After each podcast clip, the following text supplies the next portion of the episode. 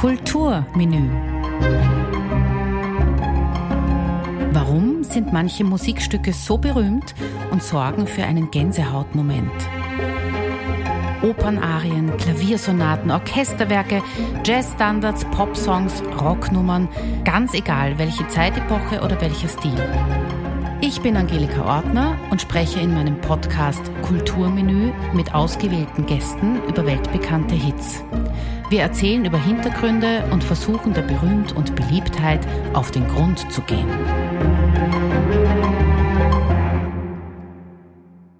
Der französische Komponist Claude Debussy zählt zu den großen Meistern der neueren Musikgeschichte. Abgesehen von Arnold Schönberg gibt es keinen Komponisten aus dem Anfang des 20. Jahrhunderts, der einen so großen Einfluss auf seine Zeitgenossen und die folgende Generation hatte. Die Musik von Claude Debussy kann als Ausgangspunkt der neuen Musik verstanden werden. Er entwickelte eine eigene, ganz neue Tonsprache. Fremd, schwebend, sphärisch. Er selbst sagte, mein Interesse gilt der Musik der Musik, die ich mache, der Musik, die ich liebe. Und ich liebe sie leidenschaftlich. Deshalb tue ich alles, was ich kann, um sie von starren, lähmenden Traditionen zu befreien. Musik muss sich spontan entfalten können. Sie kann nur in der freien Natur gedeihen, im Kontakt mit den Elementen, dem Wind, dem Himmel, dem Meer. Der Rest ist für mich unwichtig. 1890 komponierte Debussy die Suite Bergamasque, die vier Stücke umfasst. Prélude, Menuett, Claire de Lune, Passepied. Die Inspiration zu diesem Titel und vor allem auch zum Titel des dritten Stücks in dieser Suite kommt von einem Gedicht des französischen Lyrikers Paul Verlaine. In seinem Gedicht Claire de Lune heißt es gleich zu Beginn, Dein Herz ist ein ausgewähltes Land, das von charmanten Masken und Bergamasken belebt wird. Die Claire de Lune zählt wohl zu den bekanntesten Stücken der Klavierliteratur. Dieser Klang, diese Melodie packt uns sofort in Watte und nimmt uns mit, wohin auch immer.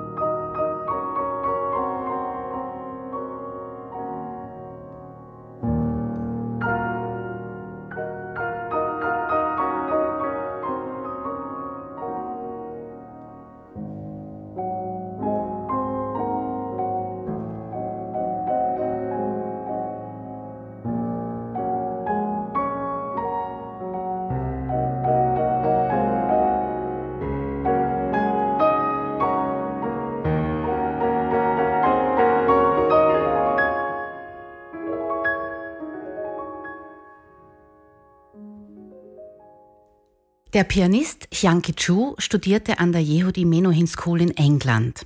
Nach seinem Abschluss wurde er von Yehudi Menuhin ausgewählt, um als Solist für sein Konzert zu seinem 80. Geburtstag in der Barbican Hall in London aufzutreten.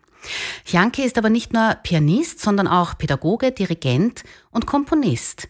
Für Billy Joel zum Beispiel arrangierte er auch dessen klassische Kompositionen und nahm sie auch auf CD auf.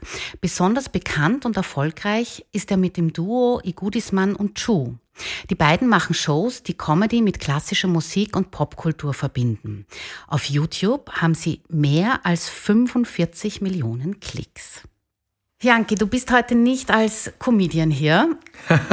Wobei, vielleicht wird es ja eh ganz lustig mit uns zwei. Schauen wir mal. nee, also, mein, mein, Deutsch wird äh, humorvoll genug. In erster Linie bist du für mich wirklich ein überaus vielseitiger Pianist. Und es gibt nicht wirklich viele österreichische Pianistinnen und Pianisten, die Debussy, die Literatur von Debussy wirklich im Repertoire haben. Was glaubst du, warum ist das so? Wow, eine ein gute Frage. Ähm, ich weiß nicht, ob das, äh, ob das eine Verbindung hat zum, wo man die, von der Herkunft, wo man aus kam. Also, wenn ich sowas denkt, dann, dann werde ich fast keine Musik spielen, weil ich bin aus koreanischer Herkunft, ich bin in England geboren. Also eigentlich soll ich nur Elgar und koreanische Komponisten spielen. Aber, ähm, und ich denke auch, dass diese so Klischee, dieser Mythos, dass nur Fran die Französe äh, französische Musik spielen kann, ist auch nicht äh, wahr. Aber es stimmt, dass, äh, also ich habe nie äh, offiziell studiert in Österreich, aber es stimmt, dass es gibt ein Akzent hier ein, ein, ein, äh, auf äh, so die erste und zweite Wiener Schule, mhm. die, die klassische Meister mehr zu machen. Aber eigentlich, das ist eine gute Frage, weil ich kenne viele, viele Leute, die eigentlich französische Musik ähm, entweder keinen äh, Zugang hat äh, oder, oder nicht spielt. Mhm. Und ähm, besonders als Pianist, ich finde, das ist ein, man kann so viel lernen von die, die französische Klaviermeister, besonders Debussy, weil er war so ein Meister von, er hat das Klavier äh, diese Obertone und Resonanz so gut verstanden. Ich glaube, dass der einzige andere ist Chopin. Und mit Chopin und Debussy, das, der Klavier lässt sich immer gut klingen.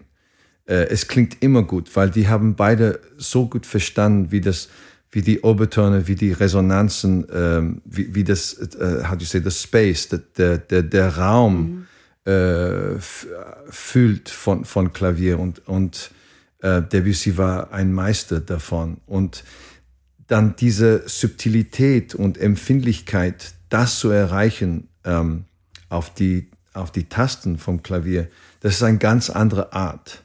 Und Debussy zu spielen ist, ja, ich gebe zu, eine ganz andere Art von, äh, von äh, Mozart zu spielen oder, oder Beethoven zu spielen.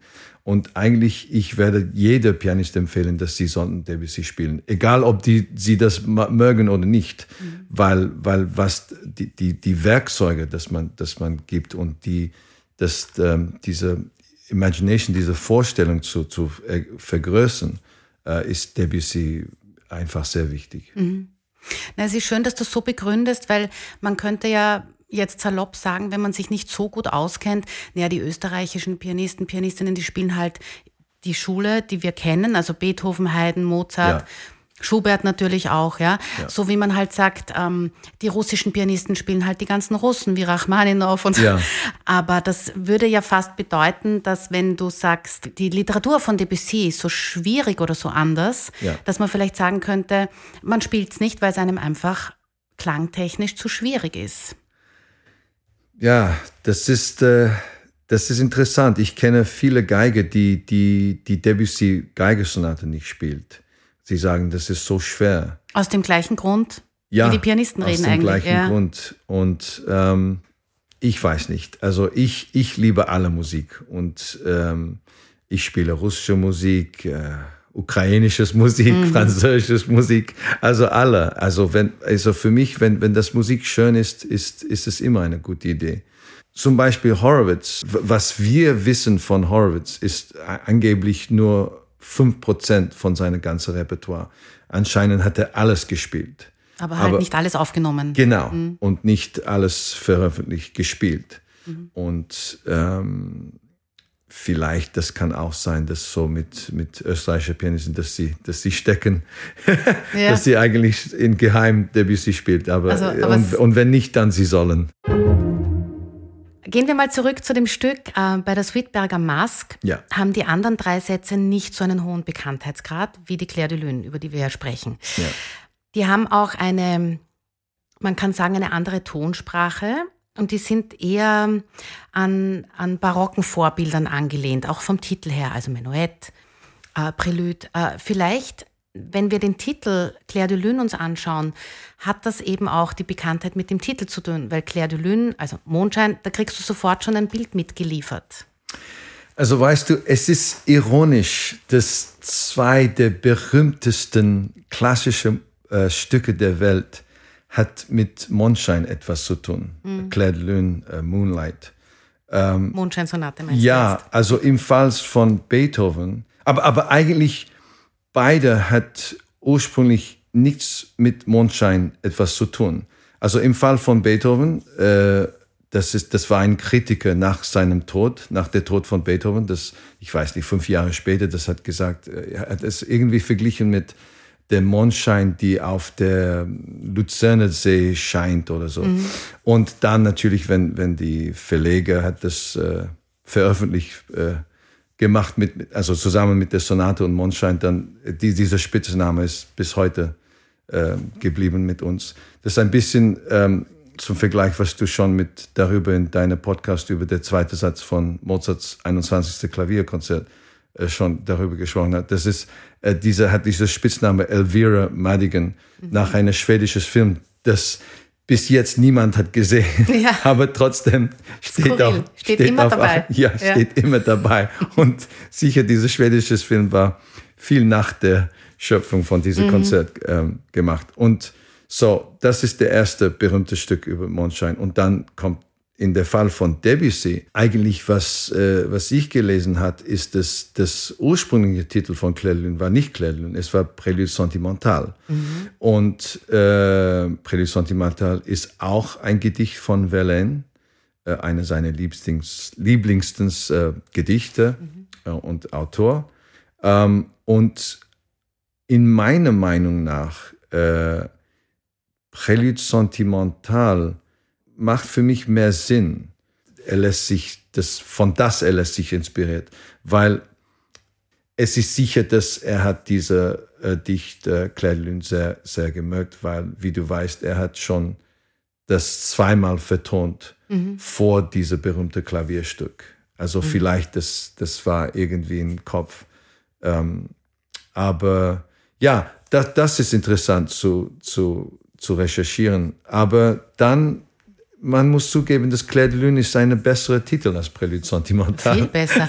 Und zumindest im Gegensatz zu Beethoven war es seine Idee. Ja? Also die ja. Idee des Komponisten, es so zu betiteln. Genau, genau. Und was auch ironisch ist, ist, dass ähm, diese beide berühmtesten klassischen Musikstücke der Welt über Mondschein äh, verteilt die gleiche äh, Grundton, also. Tonika mhm. sozusagen. Das, das Moonlight von Beethoven ist in Cis und äh, Claire de Lune ist in, in harmonischer Des, also mhm. eigentlich für die Leute, die nicht verstehen, was Cis oder Des ist. Es ist die gleiche Note auf dem ja. Klavier. Und, äh, und das finde ich auch äh, interessant. Ja, vielleicht hat er das absichtlich gemacht. Ja. Ja. Angelehnt könnt, an Beethoven. Könnte sein. Wobei natürlich das eine ist Cis-Moll, das andere ist Des-Dur. Also, ja. Ja. Aber trotzdem, Trotz, dieser ist ein ist komischer Zufall irgendwie. Ja, ja. ja. ja wir werden es nicht erfahren. Total schade eigentlich. Aber du, wenn, wenn die Rede von, von Debussy ist, dann spricht man meist von einer früh impressionistischen Klangwelt. Ja. Und die Vertreter des Impressionismus, also der Begriff Impressionismus, also den gibt es ja eigentlich in der Musik nicht, aber in der darstellenden Kunst. Mhm. Also Maler wie Claude Monet, Paul Gauguin äh, oder auch Edgar Degas, alles Franzosen aus derselben Zeit, wie Debussy gelebt hat. Die wollten in ihrer Kunst Atmosphäre, Licht und auch Schatten wiedergeben. Und das deckt sich dann auch irgendwie schon mit Debussys Musik. Also kann man sagen, Debussy ist Impressionist. Ja, man könnte das sagen. Also er hat eigentlich äh, diese, diese Impressionist-Tag ähm, äh, gehasst. Ja, er mochte das nicht. Er das macht stimmt. das nicht. Ja. Äh, er fühlte sich mehr vielleicht als eine, kann man das auf Deutsch sagen, Symbolist, ein Symbolist. Ja. Äh, ja. Ähm, weil eigentlich die, die Leute so wie Mallarmé und Verlaine waren so, so Symbolists. Eigentlich, was ich gelesen hat, ist, dass Satie, einer der Ja, äh, gute Freunde von Debussy. Er hat zuerst ähm, ihm vorgeschlagen, dass er hat, er hat gesagt etwas so wie, hey Debussy, schau, was diese äh, Maler machen jetzt ähm, mit dieser Licht und das Abstract äh, Suggestions und, und, und der, der, der Reflection von, von Licht auf der Wasser. Und vielleicht sollen wir auch das in Musik vertonen und, und ähnliche machen. Und ähm, also natürlich Debussy war auch begeistert von aller dieser Malerei. Das ist sicher. Und beide wollten diese tradierten musikalischen Formen eigentlich auflösen. Genau, Ja. genau. Ei- Eigentlich hast du äh, recht ähm, zu sagen, dass Debussy und Scherberg sind, sind die, die Väter von moderner Musik. Aber Ja. ich würde auch Satie, Satie dazu nehmen. dazu nehmen. Ja. Ja. Ja, das heißt, wir könnten eigentlich mit der, mit der Musik von Debussy oder von Eric Satie im Ja. Ohr ins Museum gehen und diese ganzen Impressionisten anschauen. Das macht sicher noch einmal sicher aufregender als ohne Musik im Ohr. Noch aufregender. ja.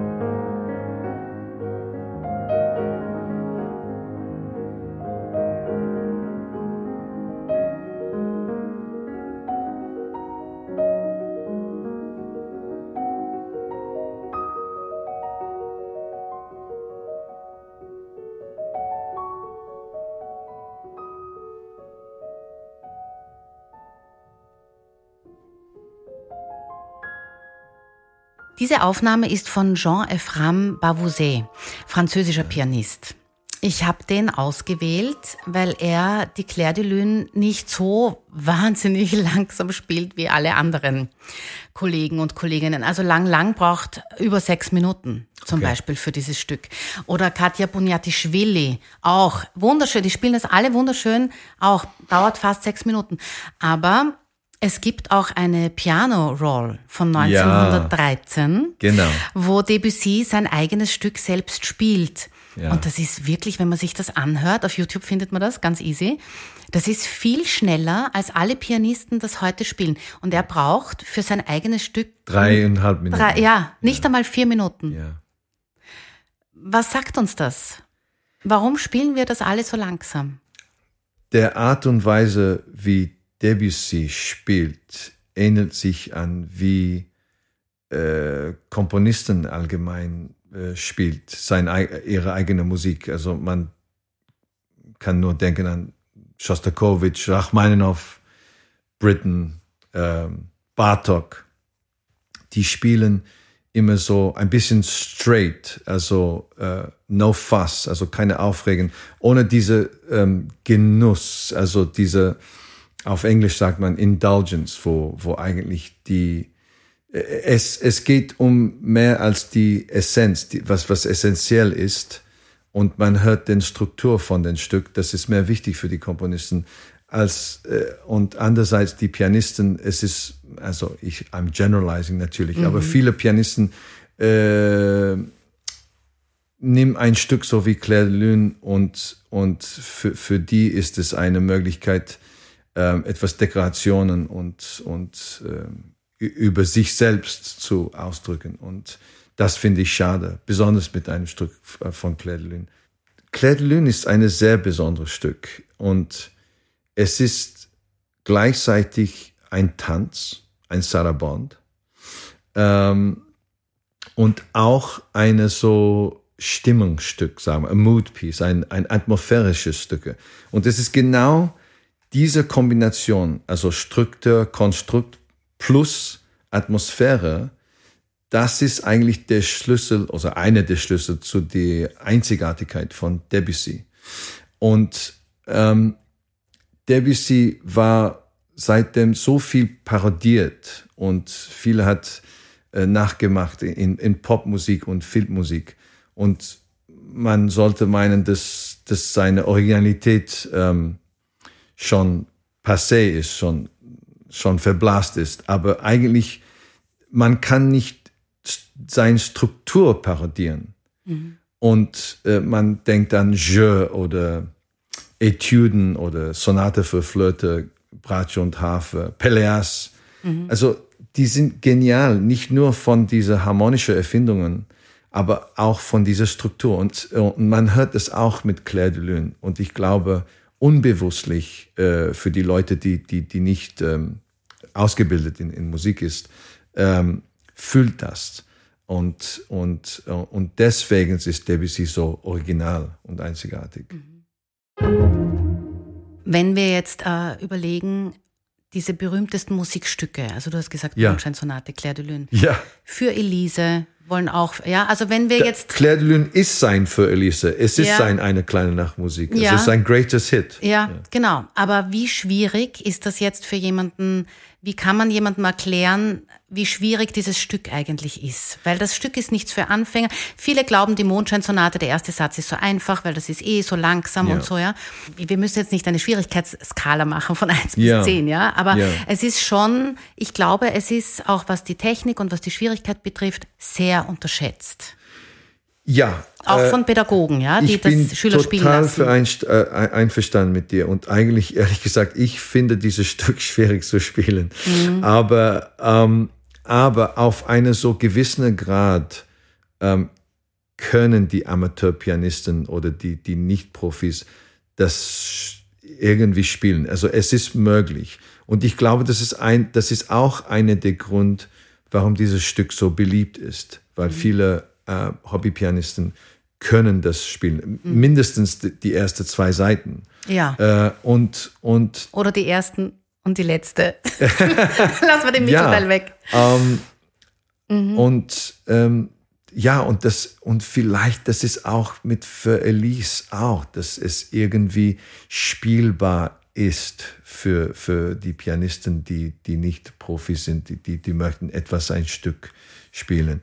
Aber und für Elise finde ich leichter. Also rein jetzt technisch, klanglich, ja. also auch die, die, diese, diese, das Verwenden des Pedals, ja, das ist ja bei Debussy auch nicht so einfach, ja. Stimmt. Absolut. Und dann auch rhythmisch. Es ist in einem rhythmisch, ja. genau. Und das ist eine der anderen Magie dieses Stück, ja. weil ähm, also das ist die, die Magie von Claire Lune und die Magie von Debussy. Er hat, er war der Meister von dieser Zeitlosigkeit mhm. zu, zu schaffen. Ähm, und, und dieser Zeitfluss, this Flow of Time, das kann man nicht ähm, parodieren. Ja. Und ähm, er kreiert so einen Raum von ja, Ewigkeit. Und was interessant ist mit Claire de Lune, es ist nicht so leicht, das zu singen. Also wenn man das richtig singen will, wie, es, wie er das notiert hat. Mhm. Weil eigentlich, es fängt dann mit einer Pause. Man hört das nicht natürlich, mhm. aber eigentlich, es gibt eine Pause. Es um, ba, di, da. Mhm. Und diese da, di ist auch verbunden. Das heißt, es ist läng, eine längere Note. Auch man merkt das nicht.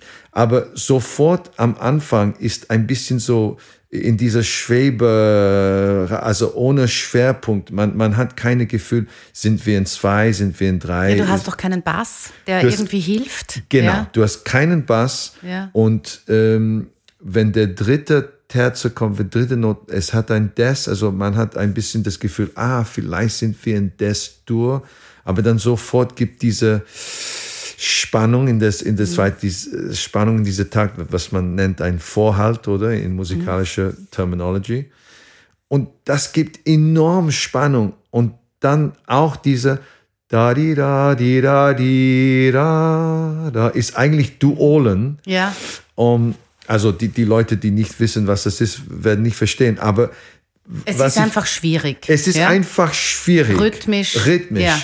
Aber das ist auch ein Zeichen der, der Geburt von moderner Musik. Diese, diese total ähm, Loss of Time. Für, für, man, das ist, was die, die, die, die Komponisten von die 60er Jahren äh, hat kreiert, diese, diese ganz ohne Puls mhm. zu haben. Aber schon wieder, Debussy kam zuerst an. Ja, mit dieser Idee. Ja. Ja. Die Claire de Lune findet man auch auf diversen Meditations-CDs, ähm, auf elektronischen Samplern, auf Café Del Mar, glaube ich, ist eine Version drauf.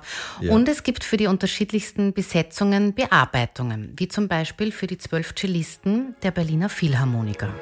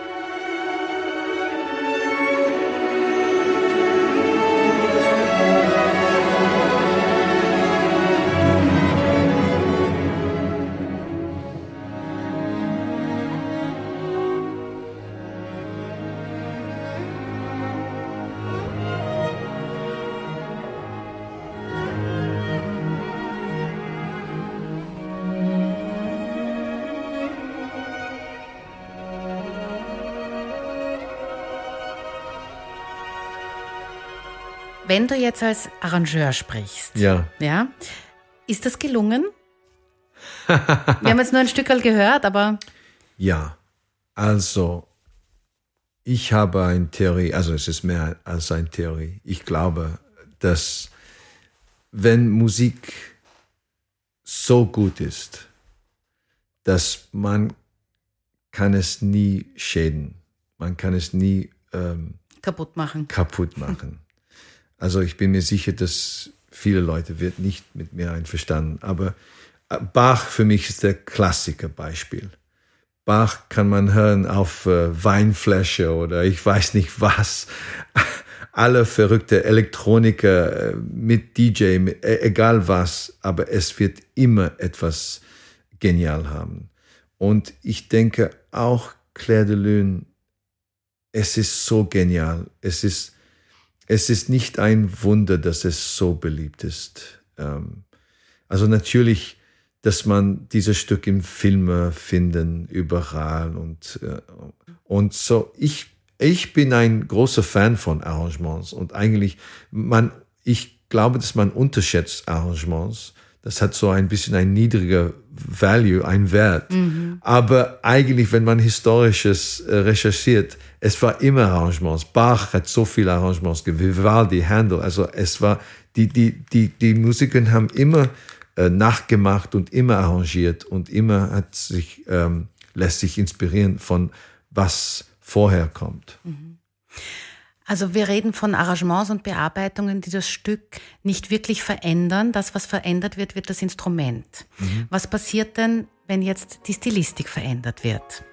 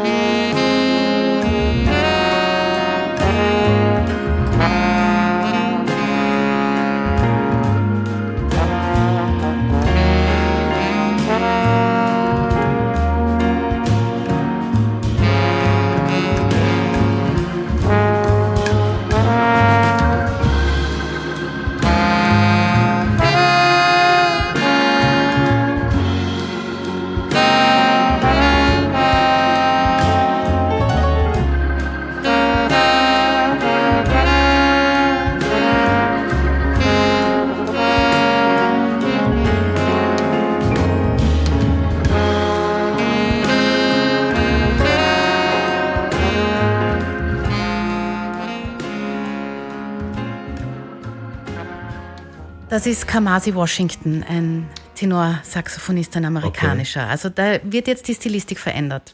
Ja. Immer noch gültig? Absolut. Für mich, das, das ist, also man muss sich fragen, ist es schön zu hören? Also natürlich ist es eine Geschmackssache. Man könnte auch ähm, in die Küche, also in die Gastronomie auch kritisieren. Also es gibt Leute, die möchten, dass das, ich weiß nicht was, dass ein, ein Gericht so traditionell immer gekocht ist. Und es gibt natürlich die, die Köche, die sind mehr Erfindung. Also warum nicht so ein Essenz von Pfirsich hier dazu zu hinzufügen? Ich weiß nicht was, ja. Und es wird immer die Leute, die darf ich sagen, mehr konservativ oder Traditionist sein und so. Nein, das muss so sein, weil das war schon von 200 Jahren so und das muss so bleiben.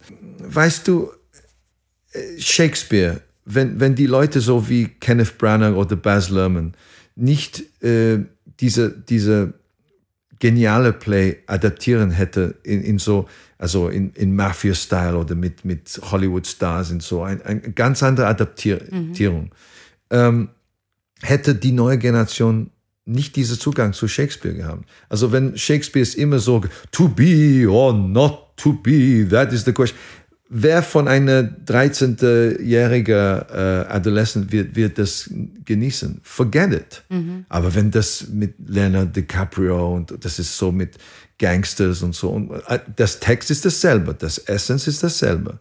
Und wenn das gut gemacht ist und nicht zu cheap und kitschig, mhm das hat einen enormen Wert. Und ähm, also ich habe das geradezu gehört, was du gespielt hast. Es ist gut gespielt. Mhm. The, the essence is still there, die Harmonien, die, es, es, es ist schön. Man erkennt die Melodie. Ja, ja, und ich glaube, das ist mehr eine, vielleicht eine psychologische moralische Sachen. Also wenn man weiß nicht, dass, oh, ursprünglich war das Debussy's Claire de Lune von Sweet Bergamasque. Ähm, und jetzt ist, dann, dann ist das nicht ruiniert. Mhm. Wenn du weißt nicht davon, es ist nur die Puristen, die sagen, oh, wie kann man das machen? Das ist so eine Schande. Das ist, man, äh, ja. Also ich glaube, dass wenn man wirklich alles authentisch machen wollen, dann sollte man, wenn man Beethoven spielt, auch nicht duschen vorher. Also, ja. also es ist für mich dieses Argument ist ist ist blöd. Mhm. Ähm, wir sind jetzt im 21. Jahrhundert und ähm, wenn wir wenn wir diese alte Stücke, diese klassischen Stücke noch relevant für heutige Generation machen wollen, dann müssen wir irgendwie reflektieren, wie können wir das machen, so dass die Leute von heute einen Zugang haben. Mhm. Ich sehe das auch so, weil äh, wenn der Weg der umgekehrte ist, ja, also zum Beispiel die Filme von Kenneth Branagh, die du, der hat jetzt die Agatha Christie Filme, also der hat den Mord im Orient Express gemacht, jetzt kommt neu heraus, der Tod auf dem Nil. Wenn die junge Generation sich das anschaut, weil das rennt im Kino, ja, und dann sagst du, hey, da gibt's aber noch einen Originalfilm dazu. Jetzt kennen die den, haben den gut gefunden, schauen sich das Original an mit Peter Ustinov, ja, ja. dann ist das auch was anderes. Sie finden es immer noch gut, aber Sie haben das Original trotzdem. Und im besten Fall lesen Sie noch mal was von der Agatha Christie, ja? Genau. Und bei der Claire de Lune sehe ich das auch so. Wenn jetzt jemand das als erstes von Kamasi Washington das hört, boah, das ist aber super, was ist denn das Claire de Lune? Dann kommt er drauf, hey, das ist ja ganz was anderes. Das ist ja eigentlich ein Originalstück für Klavier. Das heißt, er lernt was dabei, er kommt, man kommt zum originalen Stück dazu und dann wird der ganze Kreis eigentlich geschlossen. Absolut allein richtig. dafür macht es auch Sinn. Ja, also was, äh, was ich gemacht habe, ähm, meistens mit meinem Duo Igudesman und Ju, ähm, der größte Kompliment, Kompliment für uns war immer, wenn jemand uns äh, geschrieben hat oder eine Feedback gegeben hat, ja, wir haben eure Show gesehen, es war ganz toll, ganz lustig, aber nachher habe ich ähm, ein Brahms-CD zugehört oder ich habe ein Ticket gekauft für ein Klarinettkonzert oder ich weiß nicht was, aber das ist für uns, oder ja, diese Rachmaninow war lustig, aber eigentlich, ich habe gecheckt, dass das ursprüngliche Aufnahme von Rachmaninow und eigentlich es ist so viel mehr genial und, und, und das ist für uns, das ist der Punkt. Ja. Also äh, wir möchten das, das ein bisschen das zu, zu Breite machen und, und einen Zugang zu geben. Auch, dass die Schwellenangst vielleicht ein bisschen verloren geht für die Leute, die sich halt nicht trauen, in klassische Konzerte zu gehen. Ja, als ich jung war, habe ich mir immer gedacht, dass niemand liebt Musik so viel wie ich.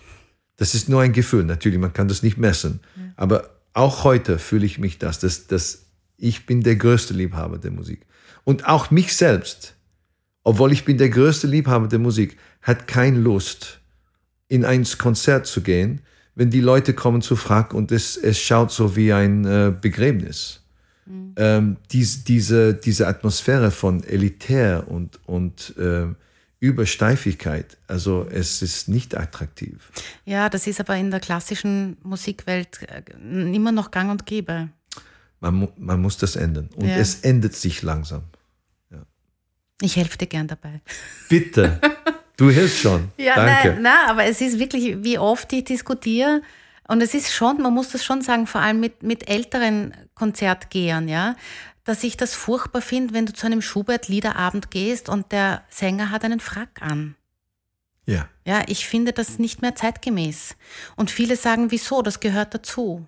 Ja, so wie die Leute auch sagen, wenn ich ins Konzert gehe, dann ziehe ich nicht die gleiche Jeans an, die ich den ganzen Tag im Alltag anhabe, sondern mache ich mich auch schick. Ja. Das ist eine ganz, eine, eine, eine schwierige Diskussion mit ganz vielen Menschen, ja. ja. weil da einfach wirklich ganz viele unterschiedliche Meinungen sind. Ja. Also ich kenne viele junge Leute, äh, auch in meiner Familie natürlich, die, die, die, die klassische Musik lieben. Ja. Äh, zum Beispiel äh, durch einen Zugang zu Videogames. Claire de Lune findet man in äh, sich in Gran Turismo, ein sehr populäres Videospiel.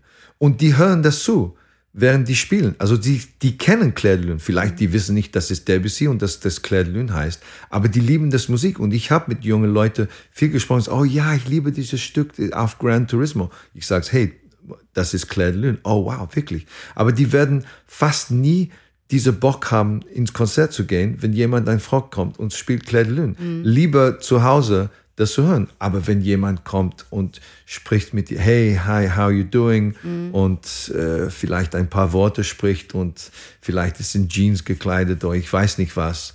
Und mhm. dann spielt Debussy Claire de Lune. Äh, es hat eine Chance. Na sicher, eine große Chance sogar. Ja. ja.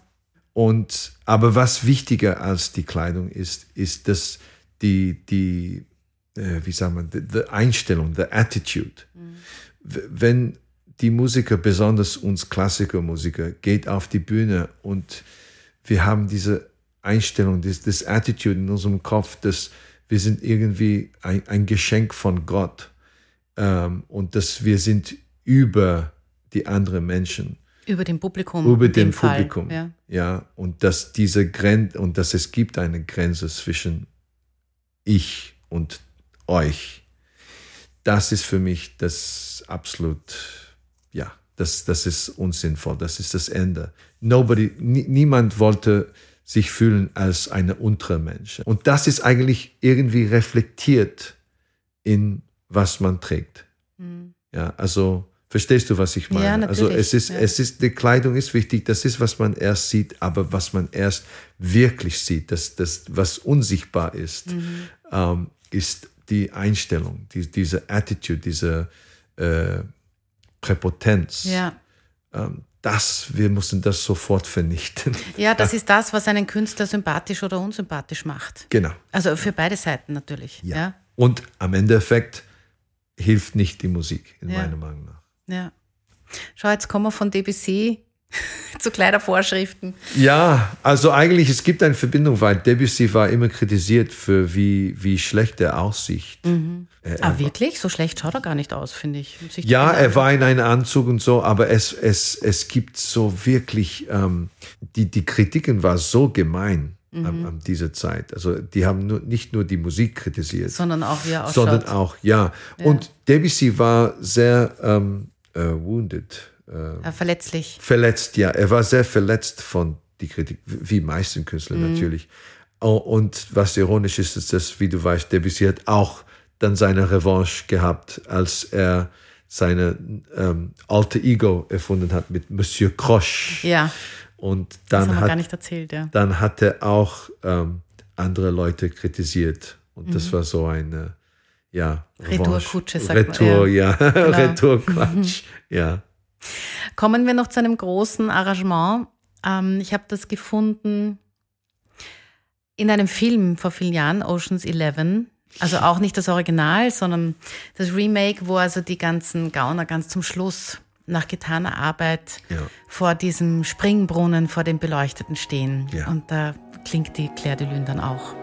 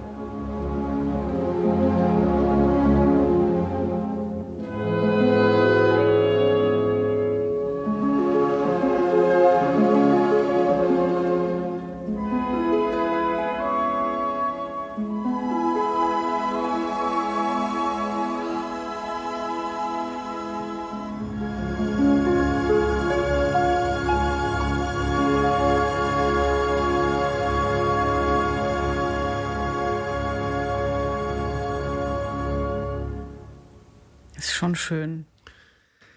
Super schön, wie ich gesagt habe. Äh, jeder Arrangement hat seinen Wert und es zeigt immer, es zeigt wieder, wie wirkungsvoll und wie machtvoll äh, Musik ist in Filme.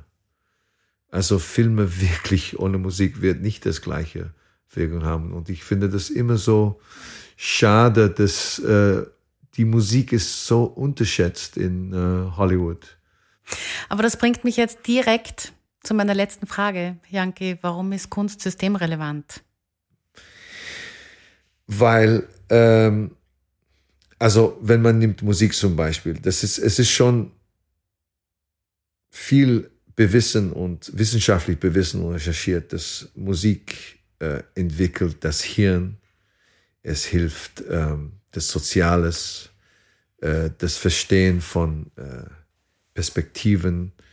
Ähm, ich glaube, durch Kunst haben wir, können wir mehr Mitfühl, äh, Empathie ähm, haben. Weil, obwohl Texte und obwohl Worte sind auch eine Art, natürlich. Wir haben Schriftstellen und, und Dichten und so. Musik ist, ist, weil es abstrakt ist, weil es keine Worte äh, gibt. Man kann nicht genau auf den Punkt ähm, etwas definieren. Ich, ich glaube, dass, dass, dass Kunst zeigt uns einen Weg. Es gibt uns, ähm, how do you say, wings to fly on. Und deswegen ist es nicht nur ein, ein Flucht von Realität, aber eigentlich eine Mikroskop. Also man geht tiefer in das Realität, weil eigentlich das Realität ist nicht das Realität. Ähm, das ist eine große Diskussion, aber das, äh, wie, wie Saint-Exupéry sagt in Der kleine Prinz, the, the essential is invisible to the eye. Also das, das Essenz ist unsichtbar. Und das ist eigentlich in meiner Meinung nach das Wert von Leben.